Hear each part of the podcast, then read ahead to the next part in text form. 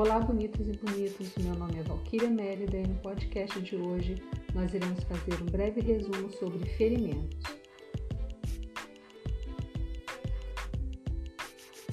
Os ferimentos são alterações mais comuns de ocorrerem em acidentes.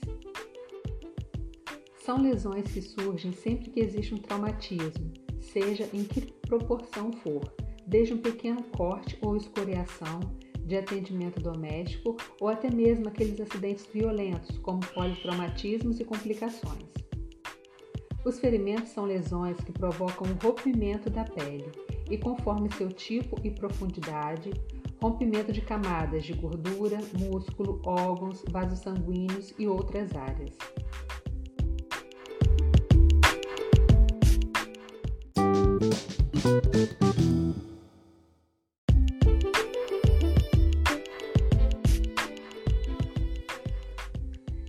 Principais tipos de ferimentos. Os principais tipos de ferimentos são escoriação, incisão, laceração, perfuração, avulsão, laceração profunda e amputação.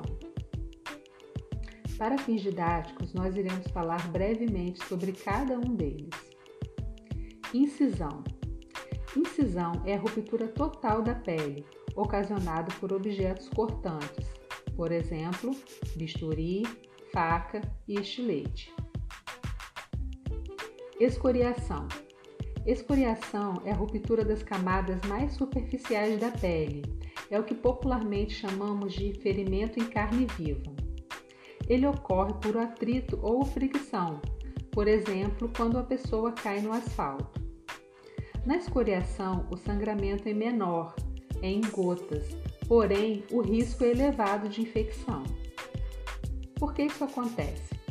Quando o ferimento fica contaminado com sujeiras e bactérias do chão, por exemplo, no caso do asfalto, é, é possível acontecer uma infecção.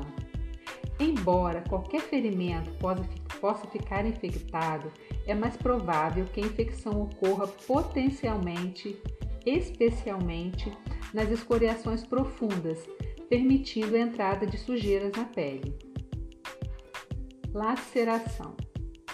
Laceração é a ruptura irregular, esmagamento ou dilaceração.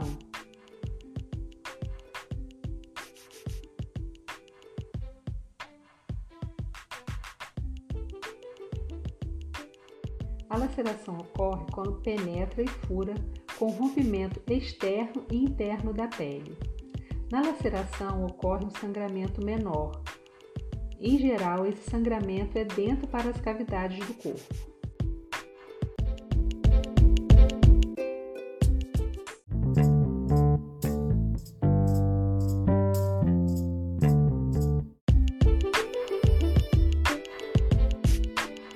Perfuração. A perfuração ocorre quando um objeto agudo, como um prego, corta ou perfura a pele. A perfuração ocorre, por exemplo, quando com acidentes como prego, punhal, faca espeto de churrasco, por exemplo. Nas perfurações pode não haver um sangramento externo. As feridas por perfuração ocorrem quando um objeto fino e pontudo, como um prego, como já falamos, ou uma taxa ou uma lasca de madeira perfuram a pele. Na maioria dos casos, são lesões bem estreitas e que podem ser muito profundas se o objeto perfurou a pele com força. Perfurações menores podem ser facilmente tratadas em casa, sem a necessidade de ir ao pronto-socorro. Por outro lado, as graves devem ser tratadas rapidamente e a vítima deve ser levada o mais rápido possível para a unidade hospitalar. Existem também as perfurações provenientes de mordida. Nas feridas por perfurações, geralmente ocorridas por mordidas mordida de animais, ocorre uma contaminação nas camadas mais profundas da pele. Além disso, a ferida pode conter materiais estranhos que infeccionam com frequência. Quanto mais tempo o ferimento permanecer infectado, maior a probabilidade de surgir uma infecção.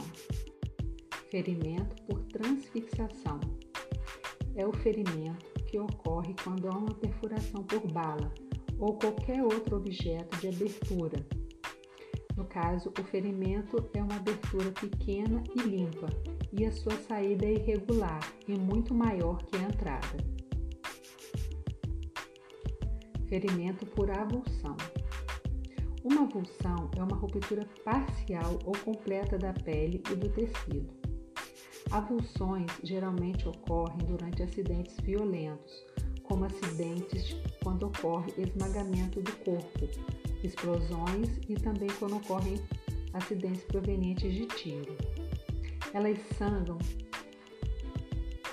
muito e também é um perigo para a nossa saúde. Por que isso acontece? As avulsões são lesões onde ocorre um deslocamento da pele em relação ao tecido adjacente, que pode se manter ligado ao tecido sadio ou não. Apresentam graus variados de sangramento. Geralmente é difícil de controlar o sangramento no caso de avulsão. A localização mais comum de ocorrer a avulsão é em mãos e pés. Recomenda-se colocar o retalho em sua posição normal e efetuar uma compressa direta na, na área para controlar o sangramento. Porém, isso deve ser feito após a lavagem do local, com água corrente e, se possível, sabão. Caso a avulsão seja completa, é importante transportar o tecido ao hospital junto com a vítima. A preparação do tecido consiste em colocá-lo em um tecido limpo com uma solução salina. É importante evitar o uso de gelo direto no tecido.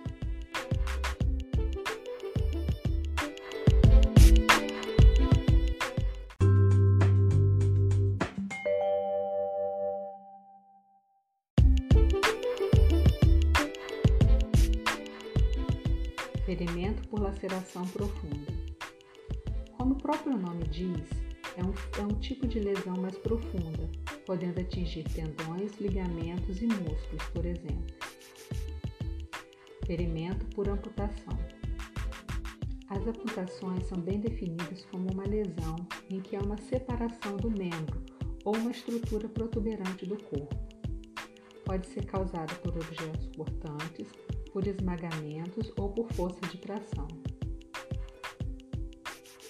A aplicação dos primeiros socorros deve ser rápida pela gravidade da lesão, que pode, que pode causar a morte por hemorragia, e pela possibilidade de reimplante do membro, o socorro deve ser imediato. O controle da hemorragia é crucial na primeira fase do atendimento de primeiros socorros. O controle da hemorragia nos casos de amputação é o único tipo de hemorragia indicado para que faça o uso de torniquetes. Então, para controlar a hemorragia no caso de amputação e esmagamento, nós devemos fazer o torniquete. Nós vamos falar resumidamente como nós devemos fazer um torniquete, mas é importante lembrar mais uma vez que o torniquete é indicado apenas no caso de amputação e esmagamento. Então, como nós devemos fazer um torniquete? Use panos resistentes e largos. Nunca use arame, corda, barbante ou outro material muito fino ou estreito, porque esses materiais podem ferir a pele.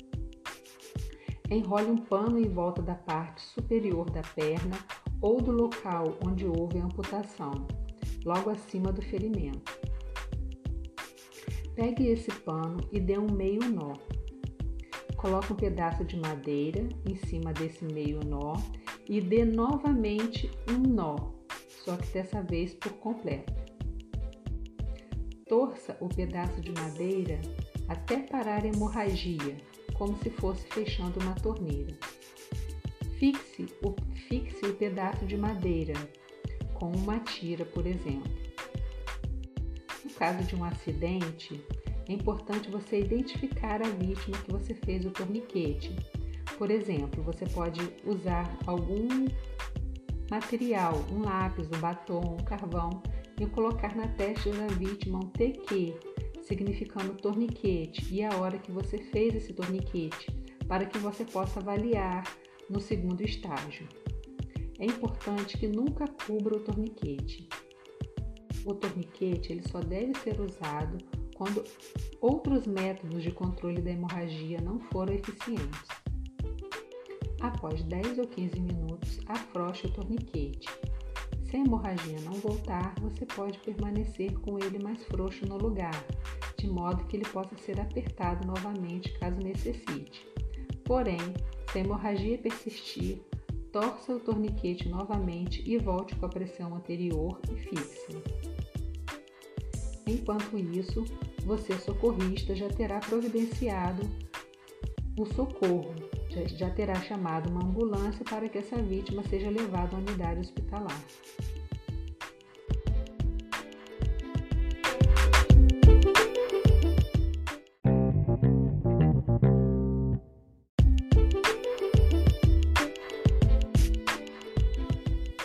Já conversamos sobre o cuidado que nós devemos ter no controle da hemorragia no caso de amputação, nós vamos conversar a respeito do cuidado que nós devemos ter com o membro amputado. Nos casos de amputação, o membro amputado deve ser preservado sempre que possível. Porém, a maior prioridade é a manutenção da vida da vítima. A amputação ela pode ocorrer de três formas amputação completa ou total, quando o segmento é totalmente separado do corpo. Amputação parcial. O segmento tem 50% ou mais de área de dissolução de descontinuidade com o corpo. Amputação por desluvamento, quando a pele e o tecido adiposo são arrancados, sem lesão do tecido subjacente. Cuidados com o segmento amputado. Durante o socorro à vítima de amputação, é importante que você leve o membro amputado junto com a vítima para a unidade hospitalar. Assim é possível que ocorra o reimplante do membro amputado. Mas esse reimplante só será possível se as técnicas de primeiros socorros forem aplicadas adequadamente a fim de preservar o membro amputado. Cuidados com o segmento amputado.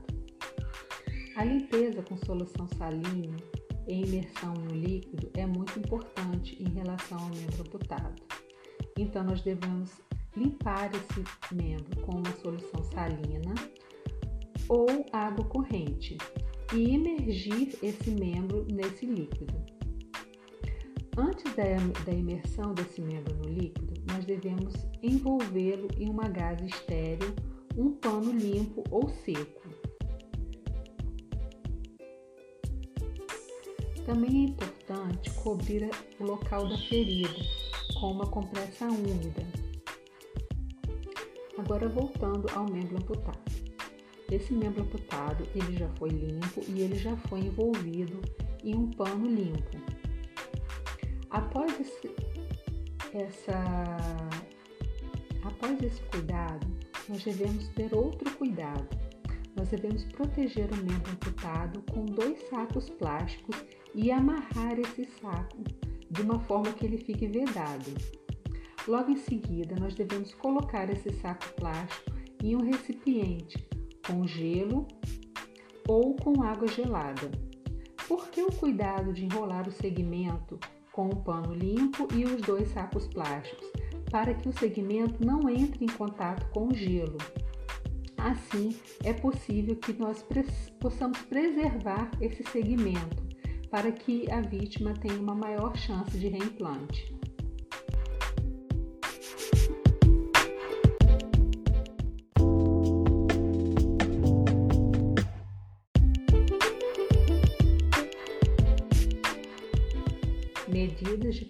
Socorros em casos de ferimentos. Para cortes e feridas, é importante certificar-se sempre de que o local vai ser limpo. Para essa limpeza, nós podemos usar água e sabão, de preferência água corrente, para que possamos impedir uma infecção posterior. Uma coisa muito importante que nós devemos ressaltar é o cuidado com as mãos do socorrista. Antes de tratar ou aplicar qualquer tratamento de primeiros socorros, o socorrista deve fazer a higiene de suas mãos e calçar luvas. Assim, ele vai estar se prevenindo contra agentes contaminantes e também vai estar prevenindo a vítima de uma infecção subsequente. Após esse cuidado, quando ocorre um ferimento com hemorragia, o socorrista deve imediatamente controlar a hemorragia. Estancar a hemorragia é uma etapa muito importante. Para as feridas profundas, é de prioridade máxima parar a hemorragia. Assim, nós podemos impedir que a vítima tenha um choque hipovolêmico, que é potencialmente fatal.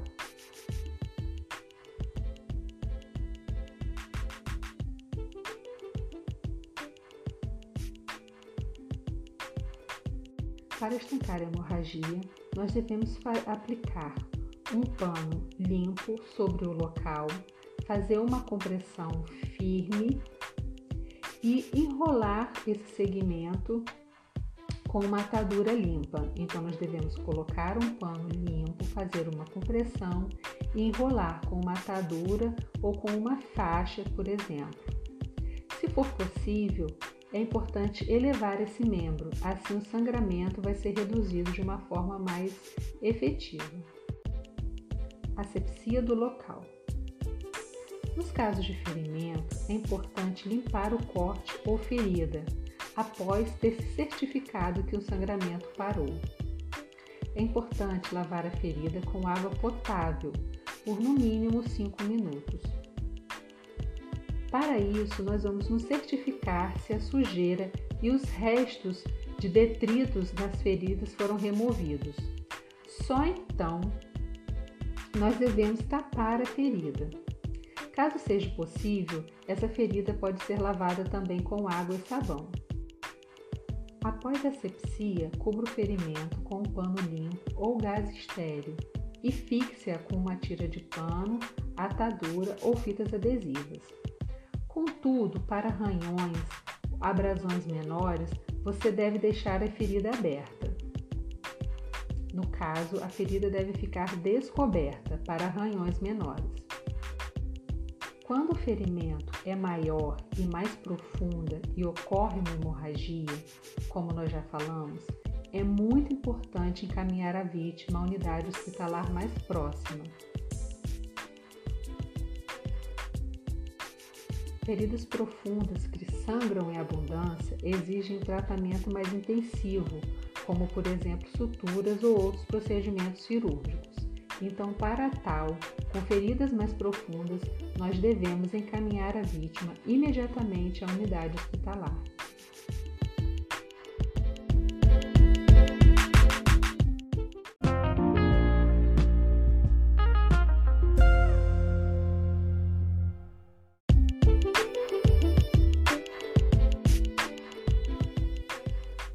Foi o nosso podcast de hoje. Fiquem com Deus e até a próxima.